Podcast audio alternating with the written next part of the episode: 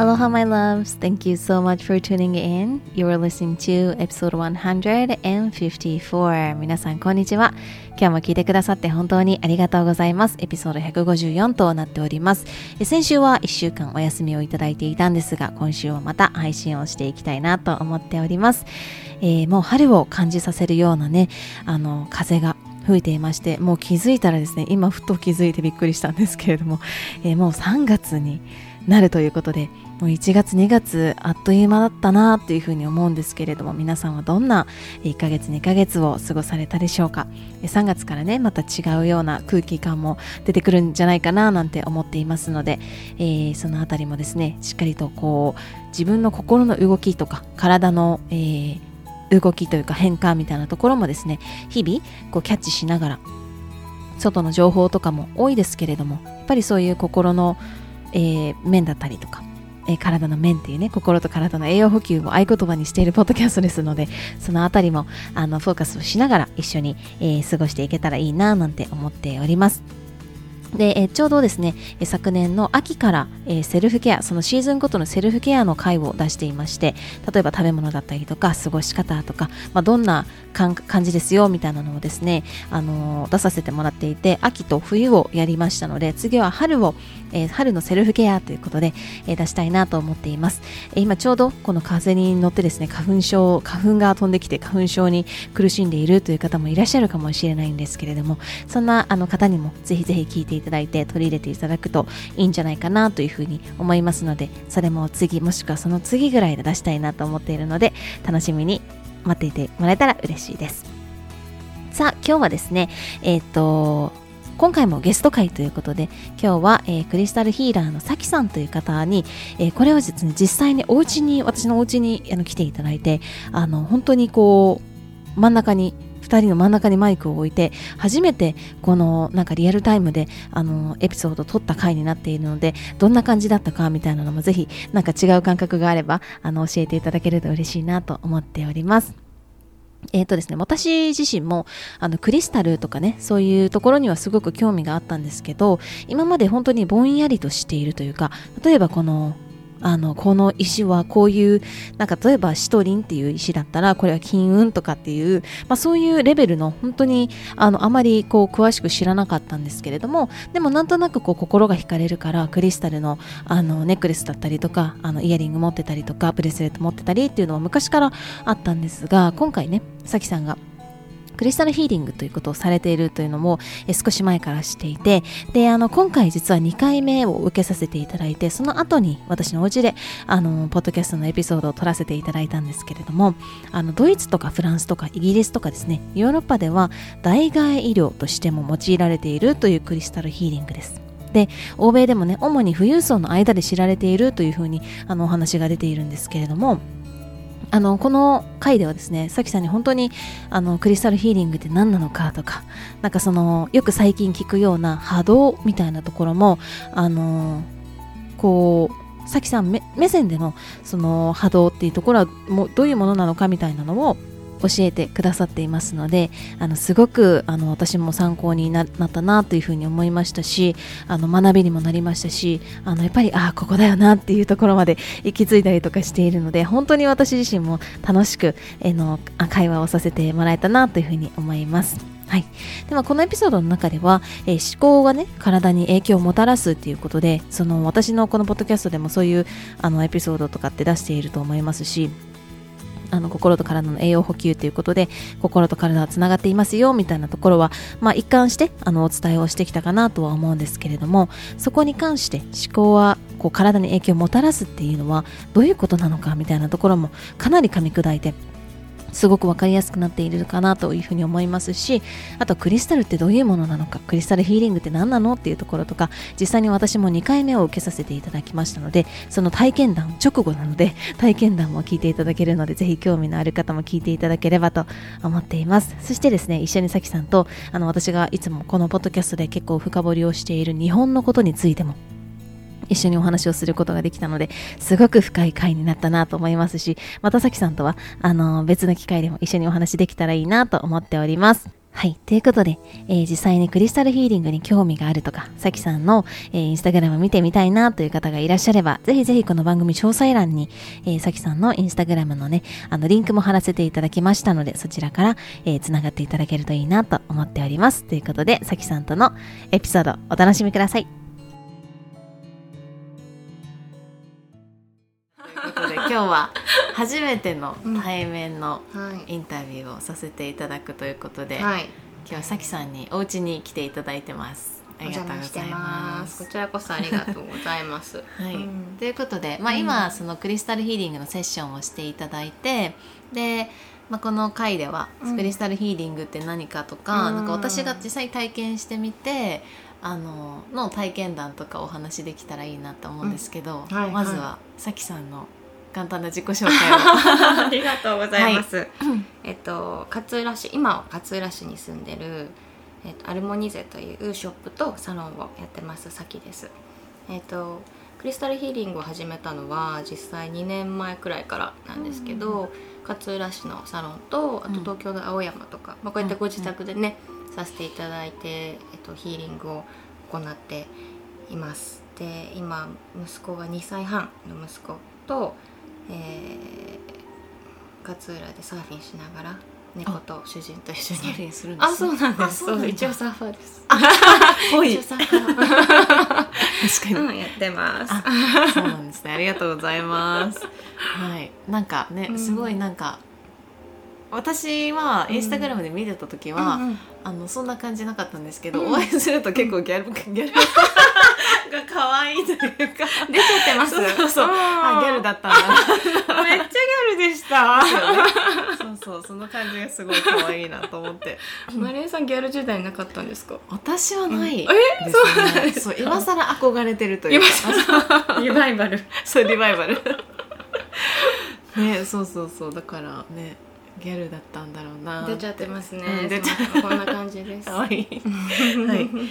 ということで。で2年前ぐらいからそのクリスタルヒーリングされてるってことなんですけど、はい。実際に今うん。あのクリスタルヒーリングをしていただいた直後なんですけどはい。まずほやほやですね。そうですね。なんかあのクリスタルヒーリングって多分何かってそうなんとなく想像つく方も多いと思うんですけど、うん。はいはい。なんかどういうかんものなのかっていうのを教えていただけますか？はい、クリスタルヒーリング。多分聞くだけだと最近はクリスタルボールを使って、うん。その音のヒーリングうん。のイメージの方が多分皆さん、確うん、入りやすいんですけどと本当のこう、まあ、ヒーリングクリスタルとかっていうのは、えー体の上に直接鉱物を置いていって、まあ、ヒーリングっていうとこう気持ちいいとかっていうイメージなんですけどうーんまあ心身のバランスをとっていくっていう、まあ、伝統医療でありすでに海外では代替治療としても取り入れられてる方法ですね。はい、はい、うん。なんかえー、とヨーロッパですよね、うんうん。ドイツとか、そうですね、やっぱりドイツとかイギリス、まあ、アメリカの一部でもクリスタルヒーリングは、えっと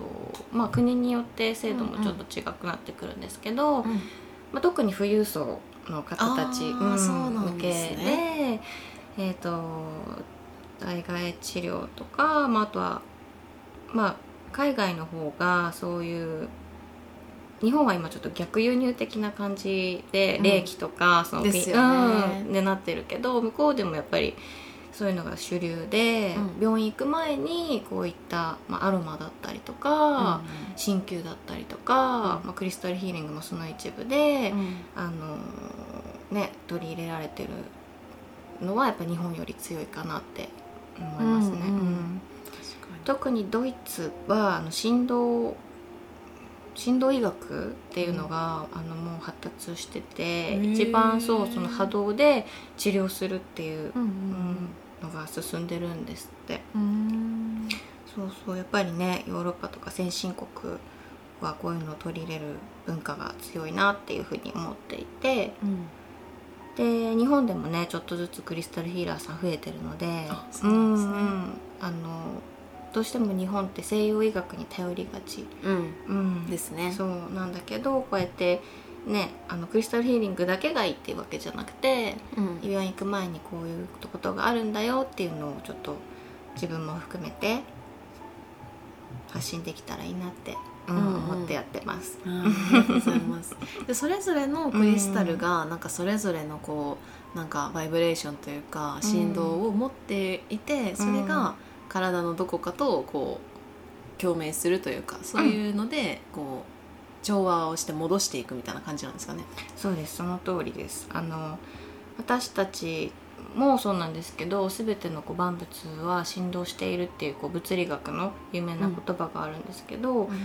えー、と人間を元素記号で表そうとするととてもじゃないけど、あの書ききれないような、そうバイブルうん。えっ、と原子いっぱい持っていてでそれに対してもう植物とかうんうん。こういった鉱物自然物っていうのはすごいシンプルなんですよね。シンプルなんですね。すごいシンプルでして、水晶なんかは SiO2 以上みたいな。そう。でまあいろいろねクリスタルによって、あの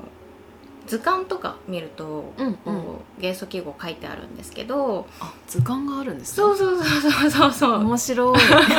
あるんですけど、うんまあ基本的には私たち人間も持っている、うんえー、と共通しているものを持っているので、えっあなるとほど。そうそうそこと、うんえっと、バイブレーションを共鳴うん、共振共鳴させていくことで、えっと、私たちが乱持ってる乱れてる周波数だったりとかちょっと弱ってる部分っていうのを元の状態に戻してくれたりとか、うん。元気にさせてくれたりとかっていうのがヒーリングの概念になりますね。なるほど、うん。じゃあ自分たちがもうすでに持ってるものうん、があると、そうですそうです。そこに、うん、あの同じようなその周波数を持っているものを置くと、こうなんかこう乱れてるものをそうそうそうそう。調和というか戻してくれるみたいな。そうそう。元の波に戻してくれるっていう感じですね。なるほど、うん、だ安定性もあるしやっぱり鉱物って変わらないから、うん。そういう意味で私たちすごいいつも揺れ動いてるじゃないですか。確かに。うん。そうそうそうそう。まあそれを完璧に戻すことは不可能だけど、うんうん。あの元の状態に戻る自分の力を養ってくれる、あ。うん、もうそのパワーを戻してくれる。っていうよんうなのが、まあ、自然治療なのかなって、うん、私の中では思ってます。なるほど、うん。でそれをクリスタルを体にこう置いてくださるんですけどその時になんかこうあのあじゃその前に私がうん。じゃあ今ちょうどやってもらって、うんあの感覚とかをお伝えできたらなと思うんですけど、うんうん。2回目なんですよねこれはい、あやらせて。りがとうございます。あなんか2回目で1度目は本当に 体調がめちゃくちゃ悪い中に悪かったの。本当にねい。やむしろねこちらこそそんな時にねすいません。突撃しちゃったもんで。いや本当にもともと前々から決まっていたのに、うん。あの時は本当に体調が不安定で常に、ね。うん。なので体調が悪くてやっていただいてで数日かけてよくはなっていっていったんですけど今回その、終わった直後の体の感覚というか体感覚が本当になんかさっきも言ってたんですけどあのすごいすっきりぐっすり眠れて起きた時みたいな、もう体のその朝起きて疲れたとかもなくてあすごいこう気持ちもすがすがしいし体もなんか軽いし、あの休めた感じがするっていうのがすごくあって、であのなんかこう重心が重心っていうのかな,、うん。なんかエネルギーがこうちゃんと地に足がついてるというかこうしっかり立てる感覚みたいなのがすごい感じてて。素晴らしい、うん。嬉しいです。なので、うんそれが今回はすごく大きくて。うんうん、うんうん。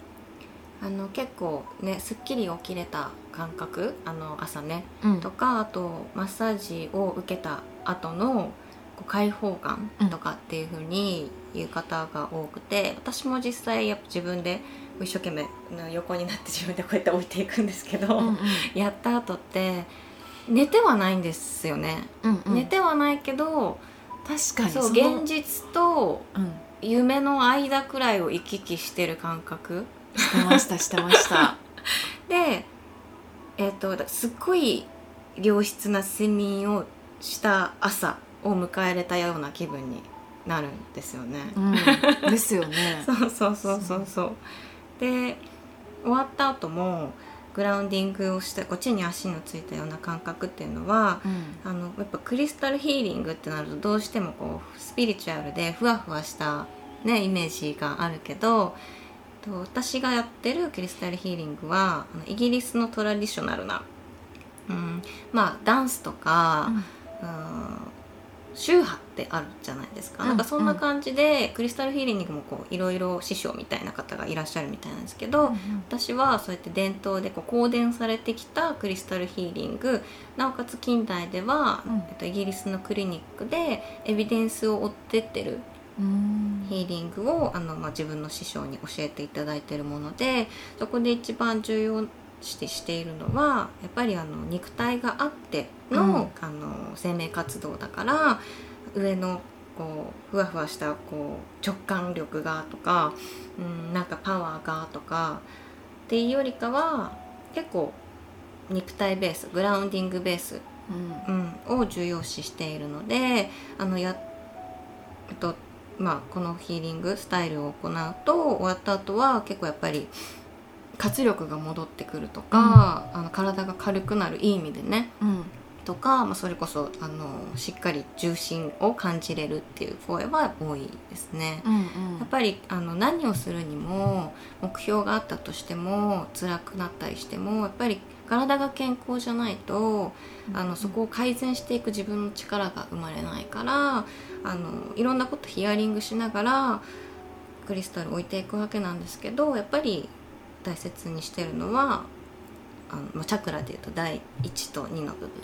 うん、うん、ですね、うんうん、そうそうそうそう。だからねそういうお声いただくとあよかった伝わってるんだって。やっぱり石すごいなって私も毎回そう感動します。うん。うんうんうん、そうですよね、うん、なんかやっぱり肉体ベースって本当にその通りですよね。うん、そうそう。なんかこう感じるとかそのこうなんだろうな。が降りてくる。あそうそうそうそうそう。そう、ね。うん、それもあるんだろうけど、うんうんうん、なんかそこにやっぱりあの中央の考えってすごく必要でどちらも肉体を持ってこそそれがあるから、うん、そこを無視できないというか本当にその通りで、ね。うんうん、あの上の、ね、チャクラばっかりあの活性化してるとやっぱりそれでも私たちは人間として地球で生きてるわけだから、うん、地に足をついていかないと宙ぶらりんなね、状態で、うん、あのなんか見たくないものが見えすぎちゃったりとかなんかそれで苦しんでる方もいらっしゃるじゃないですか。そうなんですか、うん、あのなんか人の声が聞こえすぎちゃったりとか気を使いすぎちゃったりとか、はいはいはい、なんかお化けが見えちゃったりとか、うん、それでもやっぱりあのしっかりと足に足がついてれば、うん、あの自分でこう解決していくマインドとか体力を養っていくっていう考え方ですよね。うんうん確かに。うん。なのですごいなんか地に足がつくというかこう、うん、まあおおそらくエネルギーが回しっかり循環してあの足の方にも届いてるのかなって思うんですけど、うん。うんうん、普段こう頭だけで仕事をするじゃないですか。でもなんか今の感覚だと本当になんか研ぎ澄まされてる感覚というかこうなんかこうスッてこう見える見える感じというか、周りが、うんうんうん、だからなんかこの感覚を持っていれば、うん、なんかこう変にさっきも話してたんですけどなんか被害妄想したりとか、うん、なんか変になんかこう思い込んだりとかしないんだろうなっていうのがすごくあって、うん、そうそう。自分の勝手なね、あの思い込みというか変なね、思考の癖みたいな、うん、ものが自分を苦しめてる可能性もあったりするから、うん、あのなんだろう今昔の人より体って動かさないじゃないですか。そうですね、うん、あの携帯見てパソコン見て、うん、でいろんな情報もすごい入ってくるしだから結構頭とかを使いがち、うん、なのでもう本当にそれこそ今の人たちにこそこういうねあのクリスタル自体がやっぱり地球からできてるものだからグラウンディングって意味では、うん、もうクリスタルヒーリング自体がグラウンディング、うん、できる。確かに。確かにそうですよね。のかなって、うん、やっぱこうグッと自分の自分の中心に戻っていく感覚ってすごい必要だと思ってて、うん、うん、それができるのがこのクリスタルヒーリングかなってで自分もやっぱそれで助けられた部分があったので、まあ、助けられたって言うとあれですけど、うん。うんなんかあ、うん、目に見えることで苦しんでたけどあそうじゃないんだなって、自分はこうしてこう生きたいんだなってこうカチッとこうはまってった感覚うんで、こうじゃあこうしていこうってさらにこう具現化していくパワーとかもあのくれたきっかけうんうんだったのでぜひこれはね他の人にもあのすごい大きな助けとか、うん、あの支えになるんじゃないかなというふうに思ってます。うん。うん。で最初はそのさきさんも誰かにやってもらって、うん。それであのいろんなことを経験してっていう感じですか、クリスタルヒーリング受けたことないままう、ん、もうあこれだって思って。そうなんですね。ビビビですね。そうなんですよ。もともとねクリスタルとかそういうのは好きだったんですけど、うんうん。たまたまあの師匠が近くにいて、うん。クラスやっててで入ってみてで知っていけばいくほどクリスタルの勉強なんだけど自分のこと知るうん。勉強にもなるんですよね。紐解いていく感覚。それがやっぱすごい面白くって。うん。うん、それはなんかこうこういう時にこの石を置いて、うん。こういう感覚があってみたいなところから紐解いていくんですか？あーやっぱり効果効能を知ってあうん。私にはこれが必要だなってなんでかなっていうところから始まったりあとクリスタルヒーリングやっていただく前とかに「うん。あのどの石が気になりますか?」ってこう何十個ある石の中からお客様に聞いてもらってるんですけどあのそれって直感で選ぶじゃないですか、うん。クリスタルのことをほとんど知らないけど、ですね。まあ、色がいい形がいろいろあると思うんですけど、そういう知識も何もなしで選んだ時の石って結構潜在的に必要だったりとか、あのその石とよくえ同調しやすい、うん、エネルギー的に似たもの同士とかうん。っていうのを選ぶんですね。そう。でそういうのをやっぱ自分も選んだ時にあ私ってこうなんだなとか私って自己肯定感低かったんだなとか、うん。あのもっとこういうふうに言いたいのに言えてなかったんだなとかっていうふうにこうねそういう意味で紐解いていく。うん。うんなるほど。なんか本当にいろんなツールありますよね。そうなんです。そうね。そうそうそうそう、う。ん。本当にその通りです。一つだけじゃなくてうん。こういうクリスタルもそうだし、うん。いろんな他にもたくさんあるんだろうしチャクラとかもそうだと思うんですけど、うん、なんか面白いなというか結局は私たちがその自分のことを知っていくっていうのってすごい周りから促されているというか、うん。うん。うん。感覚がありますよね。うんそうだからクリスタルヒーリングじゃなくてもきっとね、みんな直感的に選んでると思うんですよね。今日はこの紅茶を飲みたいとか今日はお肉を食べたいとかお魚食べたいとかうん。今日はあの人に会いたいとかっていうのも同一緒で結局、えっと、毎日波動を自分たちで選んでる。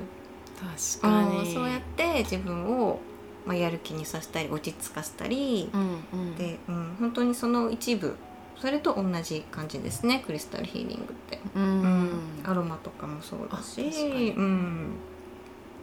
だから本当はね全然不思議な不思議ちゃんの世界じゃない。そうですよね、うん。うん。そうそう。確かに、最近はね科学もすごく発展してるのでうん。あのークリスタルヒーリングとかそういう波動振動医療っていうのかな、うん波動を使ったやつって、振動医療であの細胞と細胞と細胞の間にあるこのエバネスセントフォトンっていう、うん。まあ、水みたいなもんですね。そのエバネスセントフォトンの上に細胞が浮いてるんですって、うんうん。で、まあ、水があるってことはイメージしやすいと思うんですけどあのこうフラットな湖とかお風呂とか何でもいいです。そこにちょっと刺激与えただけでもすごい揺れ動くじゃないですか。うん。でそうやって私たちの思考とかそういう波動がその間を伝って神経としてあのうん。体に信号を送ったりとかっていう風なのをしてるんですって、うん。なのでクリスタルも上にお体の上に置いて波動を同調させることによって、えっと、細胞の間を通って、うん。そう体にも働きかけるっていう。面白いだからなんか例えばすごい緊張したりとかすると体にも出てきたりするじゃないですか、なんかこう知らないうちになんか手をこうやってやったりとか、手汗かいたりとかうん。っていうのもなんかそういうふうにその思考の、えー、と波動、うん。その考えの、うん。まあ、言葉が持つエネルギーもそうだと思いますし、それがあの体の隅々までうん。なんかこう行き渡ってるというか。そうそうそう、うん。だからよく体と心はつながってるよって言うけど本当にその通りで、あの言葉とか思考って目に見えないけど時速34万キロすごい。ごめんなさいでも何万キロ、何十何万キロで宇宙に放たれてるんですって。自分から放ってるってことですね。そうそうそうそうそうそう、うん。ってことは自分の体に影響するなんてもうちょ絶対じゃないですか。もうここから走ってるんですね。そうそうそうそうそうそうそう、んん。だから何あのよく東洋医学で言われてるのは心臓が悪いと、えっと、恐怖を覚えやすくなるとか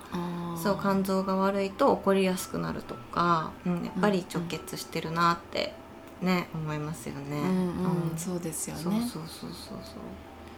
だからあの思考とか感情とかっていう部分だけじゃなくってそれに働きかけてるってことはうん。やっぱり普通に肉体的にもいい影響を与えてくれてるのでもう本当にね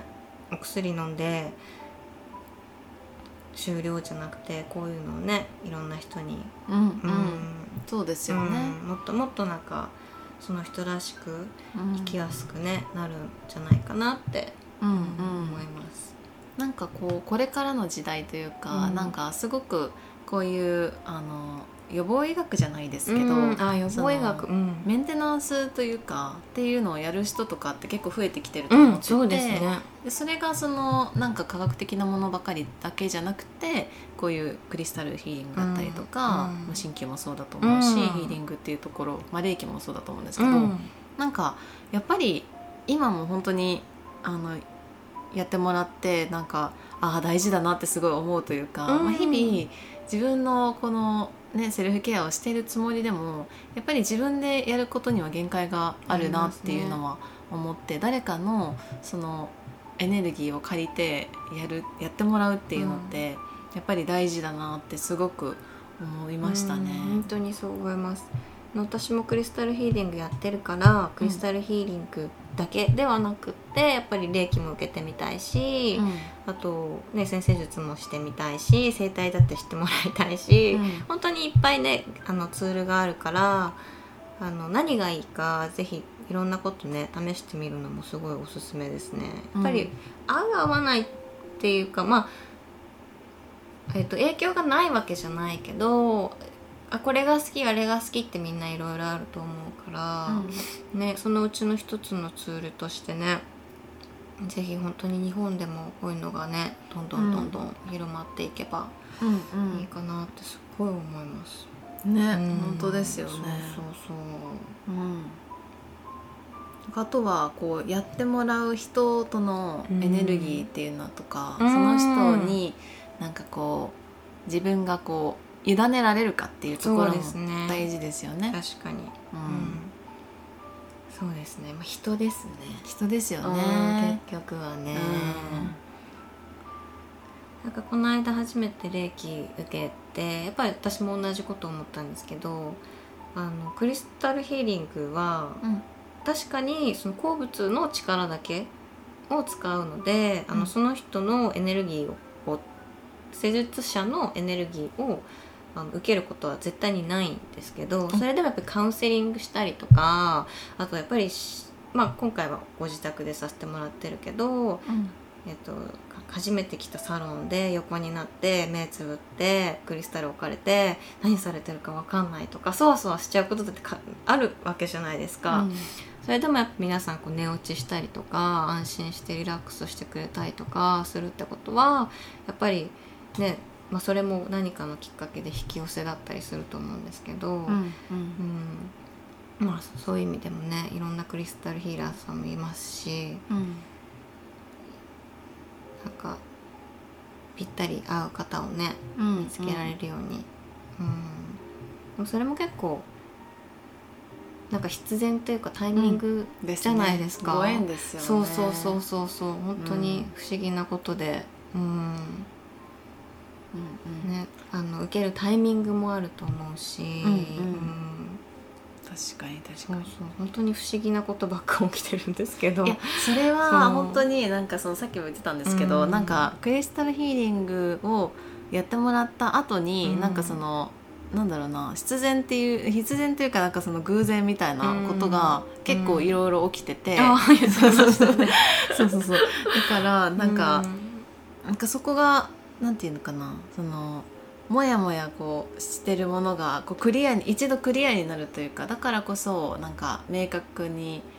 あのなってそのご縁のある人とつながりができたりとかっていうのがあるんじゃないかなっていうのは、いや本当、うん。いいこと言ってくれました。そう本当にその通りです。やっぱみんなそれぞれ持ってる波もともと持ってるその波動っていうのがあるのでそこを、えっと、誰かの正解じゃなくてその人の正解にしていくヒーリングなので、そうなっていくとやっぱり必然的に自分が求め本当に心から今気づいてなくても潜在的に求めてるものだったりとか、うん。まあそれが結果的にご縁だったりとかなんかこう棚ぼただったりなんかいろいろねふみんな不思議なことって言いますけどそうやってね起こってくるんじゃないかなってうん。思います、私もだからそれを体験してるからうんねそうやってあの発信してくれるのはすごい嬉しい。うんうんうんいや本当になんかそれまではそんなにこう意識してなかったんですけど、うん。今日改めて3ヶ月後ぐらい2ヶ月後ぐらいかな、そうですね。ん。あのなんかどうですかっていうお話をうん。最初にしてたんですけど、あそういえばみたいな。そうそうそう結構あったから。そうそうやってね思い出してくれたら本当に何よりです私的には。うんうんからなんかこうわーって見えなくなっていたものがこうスッてこう見えてうん。道が見えるみたいなそういう感んあ素覚晴らしい、うん。拍手。素晴らしい。だなっていうのをすごくすね、うんうんうん。感じましたね。嬉しいな。なんかそのヒーリングを実際にやられてる時に、うん。なんかこう感じ取ったりとか、なんかどんな感じなんですかさきさんは。もともとそんなになんか霊感が強いとかではなくって、むしろ本当に鈍感な方なんですけど、やっぱりクリスタルヒーリングやるってなったらまずクリスタルの効能とか、うんあのねこうやって科学的にちょっと勉強したりするわけじゃないですか。で実際にヒーリングやってきて気づいたのがやればやるほどなんかちょっと、うん、その人にとって乱れてる場所とかが分かるようになってくる。まあ多分それは自分もクリスタルヒーリングやってきてちょっとこう、うん、すぎ研ぎ澄まされてきたのもあると思うんですけど、うん、ヒーリングやってる間に上からちょっと手をかざさせてもらってるんですね。うんうんでその時にちょっとこうピリピリするとか冷たいなとか、うん、あの左足首ちょっとピリピリしますけど昔なんかありました？って言うと「あそこスキーで怪我したことあるんです」とかっていうのはうんそうですね、まあ、全部が全部当たりなわけじゃないんですけど、うん。そういう感覚はすごいありますね。あとはやってる側のやっぱ意識も大事なのでクリスタルヒーリングってあのすごい何個も置いていくじゃないですか、うん。あの後から写真ヒーリングしてる時の写真を見てあこんなに置いてたんですねって結構言われるくらい置いてくんですけどあの自分のこう体とかそのバイブレーションいろいろ持ってるこの複雑なバイブレーションをオーケストラの一曲うん。で例えるんですねよく。うん。で、えっと、水晶っていうのが、まあ、優秀な指揮者。うん。ここが半音下がってるよとかあのそこテンポちょっと速いよとかっていうのを見つけて戻してくれるんですね。うんで他の色石っていうのがあのその各パートのリーダーみたいなチューナーみたいな、あうん、感じで、まあ、トロンボーンはこのリーダーでとか、うんうん、何打楽器はこのリーダーでとかっていうふうに箇所箇所のやっぱバランシングをとってくれるのが色石なんですね。うんなのでやっぱりあのこの曲とかみんながこの曲が好きってわけじゃないじゃないですか。みんなそれぞれの音色があって曲があってなので、そういう意味ではちょっとこう自分も音楽やってたのがあったのであのその人のうんと競争曲うん。をちゃんと奏でられるようにっていうふうには意識してやってますね。うん。うん。なるほど。面白いですね。なんか私もその音楽やってたから、うん。その分かりやすかっあたです。あよかったです。よかったです。うん。うん。なるほど。そうそうそうそう。やっぱりね複雑だから人間って。うんうん確かに。そう。じゃあ水晶がうん。そのなんか指揮者というか、うん。その全体の指揮っていうのは何か理由はあるんですか、えっ、と鉱物の中でも、うん。水晶が一番、まあ、浄化力が強いっていうふうに言われてるんですね。でまあそれなぜかっていうとあのアメリカの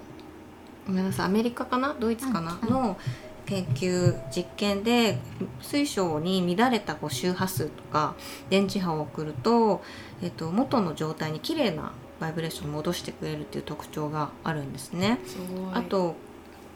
記憶性もあってすごい正確に記憶させることができるんですって水晶って。でこれ本当怪しい話じゃなくてこれが分かってからああの今の iPhone とかパソコンとか。うん、だって時計も入ってますよねそうそうクォーツ時計ってうんうん。言うじゃないですか、やっぱりその正確性っていうのがあの科学に発展をすごく貢献したんですね。そうそうだから地球あ宇宙の衛星とかにも入っててだから私たちのあの GPS とかもすっごい正確に出るじゃないですか。うん。それも水晶のおかげだしそう。今 LINE とか電話とかで私たちの時代はもしかしたらないけど前はこうちょっと音が聞こえうんうんうん。た、音が遅れて聞こえたりとか、ノイズが入ったりとかっていうのがあったと思うんですけどうん。今はそ電線を通さなくてもクリアにはっきり聞こえるのはお互いのあの端末機器に水晶が入ってるからっていうなんかね産業の塩って言われてるくらい科学界ですごいあの活躍してるのが水晶なんですね。かかっこいい。っこいい。そうなんなですね。んです。だからあのそういう意味では大きな信頼を科学でもいち早く使われて水晶がまあデバイスに入ってる水晶は人工の水晶なんですけど要するにうんこの自然の水晶を種、えっと、種からなんか大きなこう釜で作っていくんですけど、へえなんか YouTube で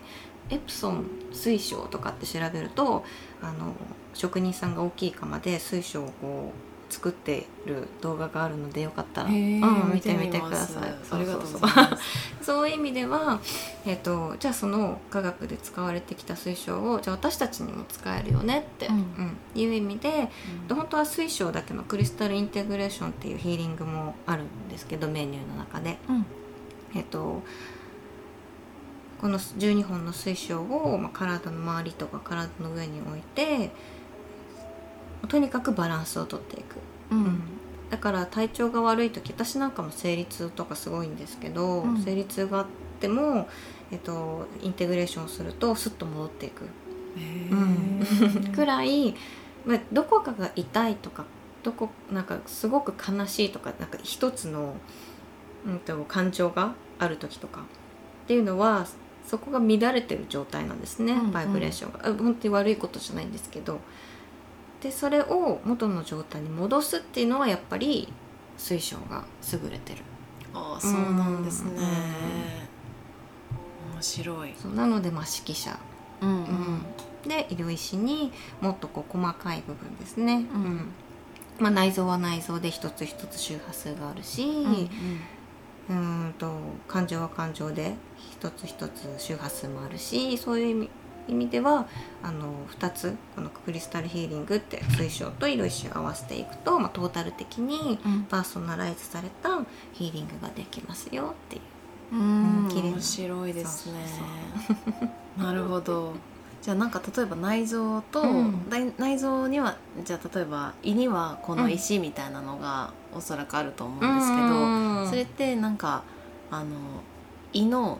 振動を調べて、うん石の振動を調べてあーっていう感じなんですか、はいはいはいそれでこう、マッチングみたいなこう、うんうん。相性みたいなのって決まっていったんですかね？これまで。えっと今多分それをしてるところです。あそうなんだ、うん。えー、とそのドイツの振動療法うん。は、そうやって胃のえー周波数心臓の周波数っていうのをうん。出して、えっと、人にまあ例えば胃の病気を患っている人にその周波数を届けるっていうのがもう病院であるんですって。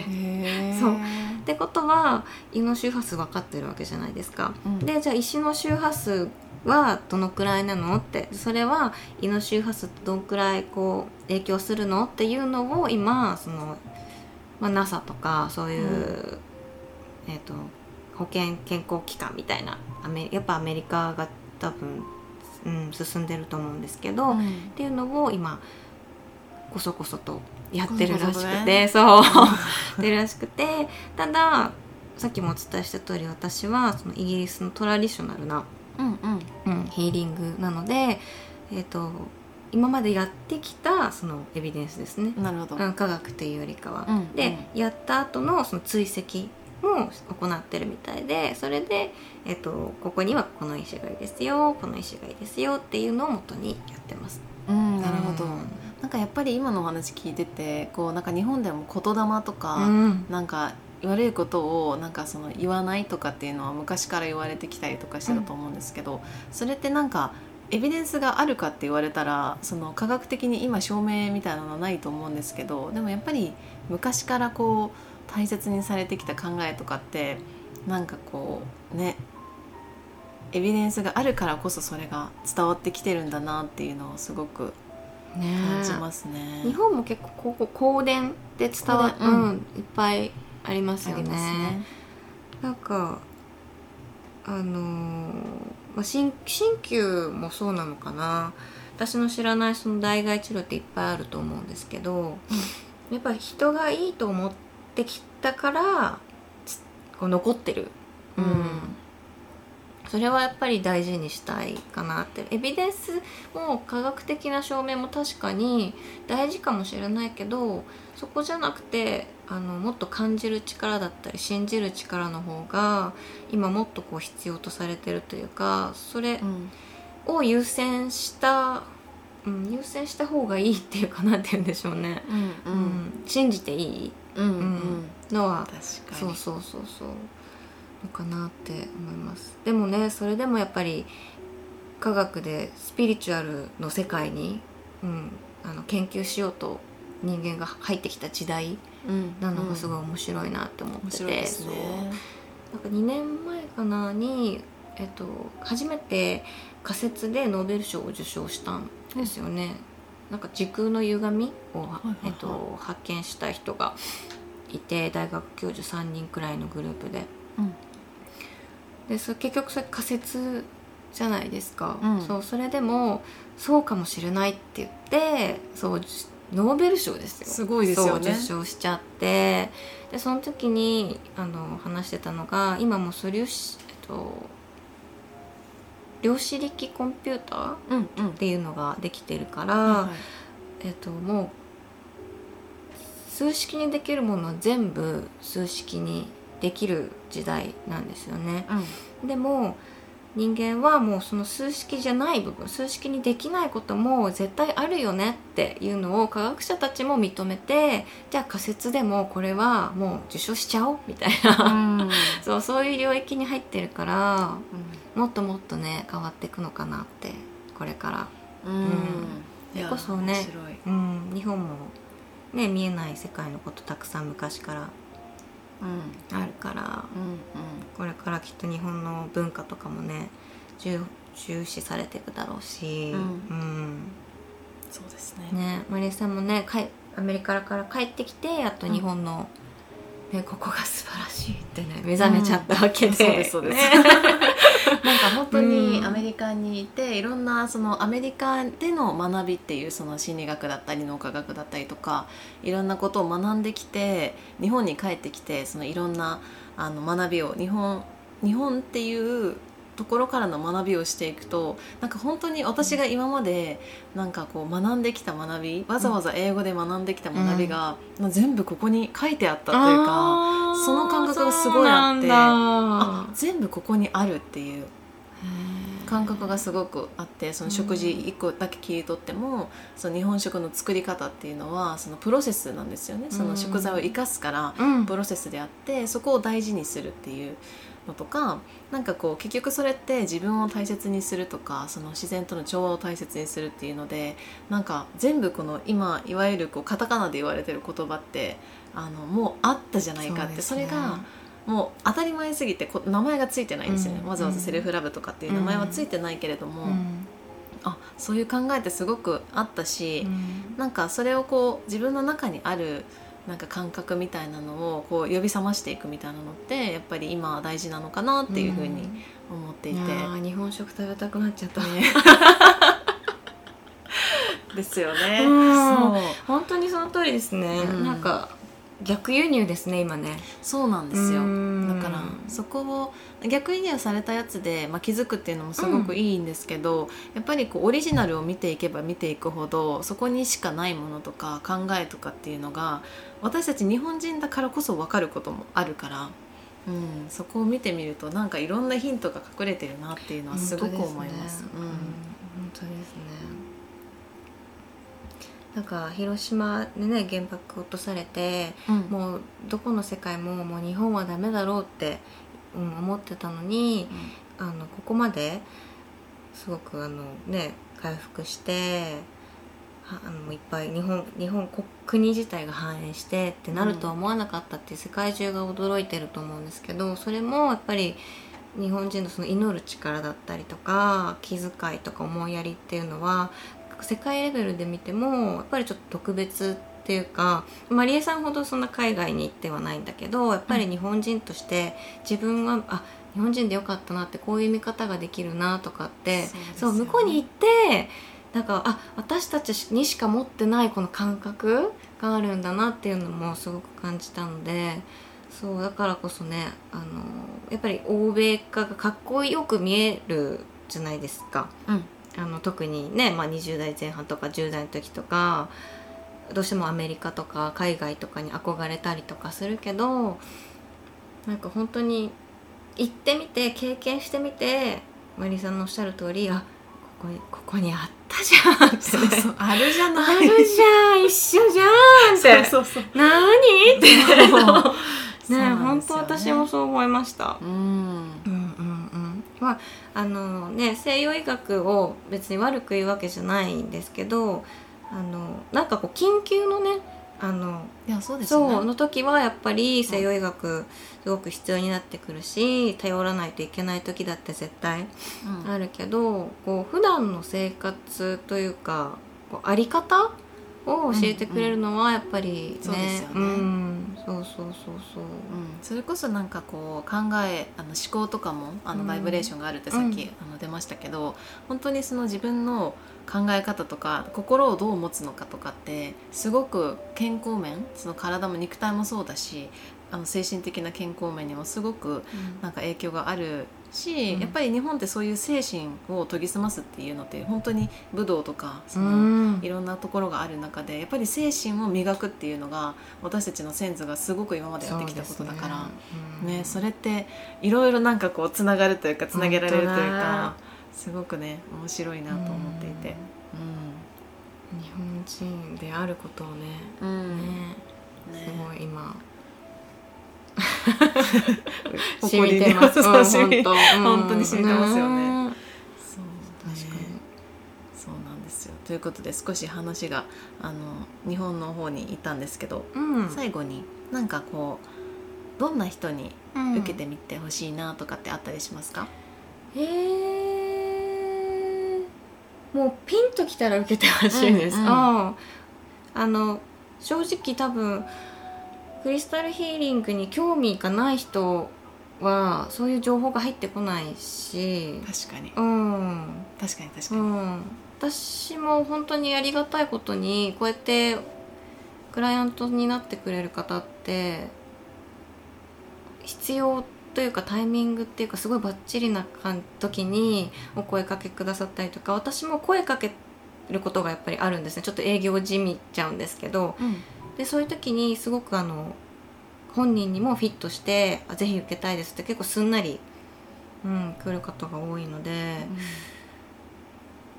なんかもう本当にちょっとでも興味があって別に自分に悩みがないし健康だしいつもケアしてるし大丈夫って思ってるかもしれないけど本当にこう自分を、えっと、ようん、ほどいていくようなプロセスに入っていくのですごくあのセルフラブとか生き方とか気に、ね、いつも気にかけてる方なんかもおすすめかなって思いますね。うん、うん、えマリエさんはどう思いました？なんかおすすめしたい人。そうですね、うん、なんか本当にあのピンとくる人っていうのは本当その通りだなって、ね、確かに言えなかった。思うんですけどなんか今そのピンときたのが、うん、そのなんか体だけで例えば体のなんかここが痛いとかこういう症状があってっていうだけじゃなくて例えばなんか人間関係とかでいつもこの人間関係でちょっとあの事柄は違っても毎回同じようなことでなんかぶつかったりとかなんかっていう人にもなんか受けてもらうと何か流れが変わるんじゃないかなってすごく思いました。さすがです、ね、そうですね、うん、なのでその体だけじゃなくて心とか、うん、なんかこう日常的にあのエネルギーでこうなんだろうなあのうまくいかないことが多いなみたいなふうに思ってたりとかする方はぜひ受けていただくと何かね変わったり変わるというか、うん、なんかこう中心に戻ることができる。そうそうそうそうそう。やっぱ捉え方とかあの、うん、考え方が少しでも変わるようなきっかけになると思うので、うん、うん、ぜひ体験してほしいなって思いますね。で東京と、あと勝浦と、うんうん、で主にそうですね。はい、はい。まあ、東京は一応満月の偶数月の満月にヒーリングサロンをレンタルスペース借りてやってるんですけどあのお声いただければ全然いつでも来るし、うん。うん、えっと、勝浦だとちょっとね遠くなっちゃうんですけど自宅のサロンで完全に予約制でやってるので、まあ、自然と戯れながら。ね素敵なところで。ねなんかやっぱ自然の中で受けるのとちょっと違うかなとかって思うので。確かに、うんうん。そう、ね、解放しに来てください。はい、うん、ありがとうございます。であのオンラインショップで、うん、あのクリスタルとかも販売されてるんですよね。ありがとうございます。はい、はい、あの一応エシカルっていうふうに絞らせていただいててどうしてもあの鉱物の流通にエシカルのその規定がないのでどうしても難しいんですけど、私もサプライヤーさんにいろいろねあの鉱山のこととか従業員のこととか環境どうですかっていうふうに聞きながら、ま日本人なので私も騙されたりとかすることも あったんですけどそうでもあのちゃんと環境とあと働いている人たちの安全とお給料と子どもたちが守られてるよっていうのをところから来た石たちをなるべく選ぶように、うん、していてあのそういうものって、まあ、見えないけれど同じ石でもやっぱりエネルギーが手に届くまで変わってくるかなと思うので、うん、あの少しでも興味があったらエシカルっていう選択肢もあるので見てみてください。はいありがとうございます。うん、お家に置いておくとやっぱりえなんか流れが空気の流れが変わったりとかするものですか？絶対あると思います。うんかに、うんうんあのね、大きい小さい関係なく潜在的にね自分が欲しいなとか、このエネルギーがが足りないなっていうのを多分ご自身で選ばれると思うのでそういうのを身近に空間に置いていくことによってあのまあうん直接すぐには変わらないかもしれないけど見え方だったり、うん、自分が変わって、えー、現実が変わって環境が変わってくるっていうプロセスは絶対にあると思います。はい、うん。ありがとうございます。本当に今日いろんな石のお話からいろんなお話までなんか私もめちゃくちゃ勉強になりました。さらにこう深まったというか、うん。すごい楽しかったです。すありがとうございます。ありがとうございます。ということで関さんのインスタグラムは番組詳細欄に